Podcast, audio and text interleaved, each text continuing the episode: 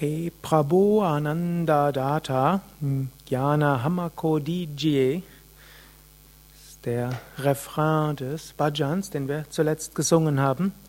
Hey Prabhu. Prabhu heißt Gott.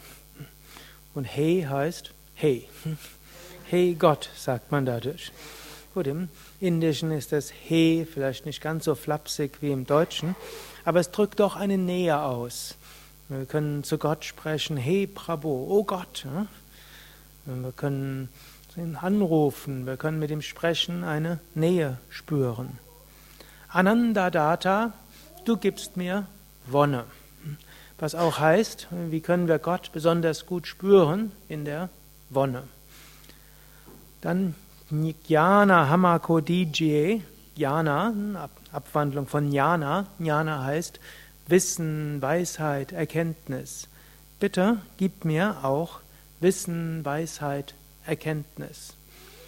Und eine der vielen Weisen, wie Yoga einen auf dem spirituellen Weg voranbringt, ist erstmal, Yoga gibt einem Erfahrungen von Wonne, von Freude. Zum Beispiel beim Mantra singen. Wir haben jetzt Mantras gesungen und manchmal, wenn man Mantra singt, kann man eine tiefe Erfahrung von Freude machen, eine tiefe Erfahrung von Liebe. Manchmal für die, für die es ungewohnt ist, müssen sich erstmal dran gewöhnen, andere Melodien als man kennt, andere Rhythmen, fremde Sprache. Aber wenn man erstmal diese, diese Hemmschwelle überwunden hat und sich darauf einlässt, dann kann das zu tiefer Wonne führen. Und insbesondere auch wenn man mitsingt.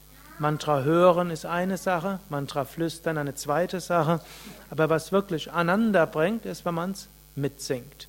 Und dann kann man vielleicht auch all seine morgendliche Müdigkeit mal vergessen. Man kann die Vorstellung vergessen, dass man vor 40 Jahren vielleicht beim Vorsingen in der Schule ne, gemeint hat, sich zu blamieren. Hm. Hier ist das Harmonium laut genug, Tablas sind laut, laut genug.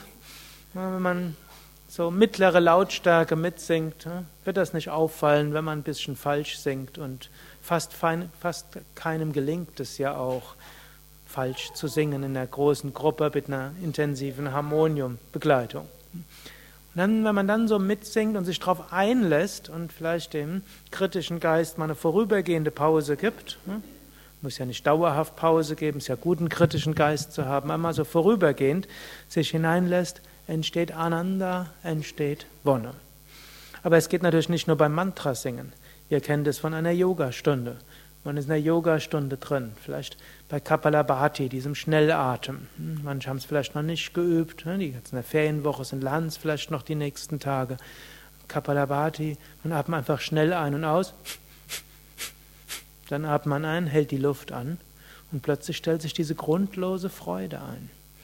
Oder Tiefenentspannung. Hm, manchmal nickt man ein bei der tiefen Entspannung und manchmal ist plötzlich das Gefühl, als ob man schwebt. Kommt aus der Yogastunde raus, als ob man auf Wolken schwebt. Kann auch bei der Meditation passieren. Den, am Anfang passiert es vielleicht bei der Meditation am schwierigsten. Da spürt man die Knie, die Hüften, den Rücken und die Schultern. Und dann spürt man die vielen Gedanken.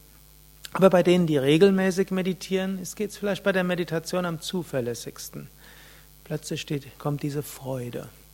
Diese grundlose Freude im Sinne von grundlos, wir haben nichts bekommen, niemand hat uns gelobt, niemand hat uns erzählt, dass man ein toller Hecht ist, man hat nicht in der Börse gewonnen hm, und äh, auch nicht sonst irgendetwas, sondern man sitzt da und spürt Freude. Man singt Mantras und spürt Freude. Man liegt einfach auf dem Boden und spürt Freude. Man steht nach einer Yogastunde auf und plötzlich spürt man Freude.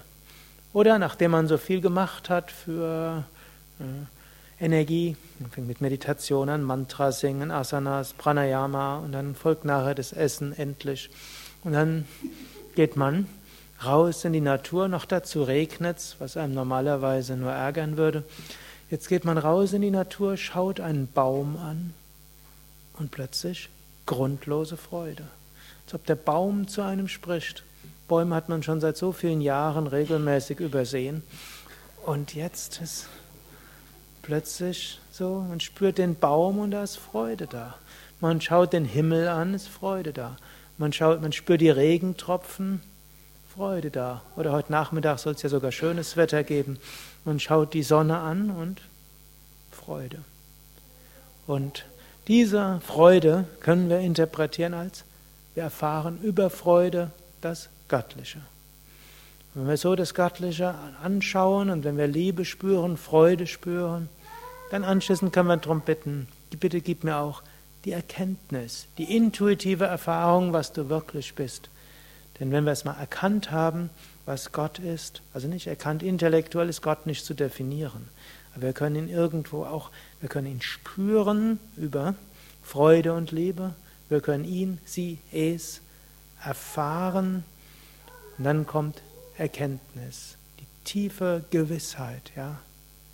Es gibt Gott. Ich kann es nicht erklären, ich kann es nicht erläutern, aber ich weiß es. Ich habe dieses Jnana, diese tiefe Erkenntnis, dieses tiefe, intuitive Wissen, weil ich etwas erfahren habe, was letztlich göttlich ist.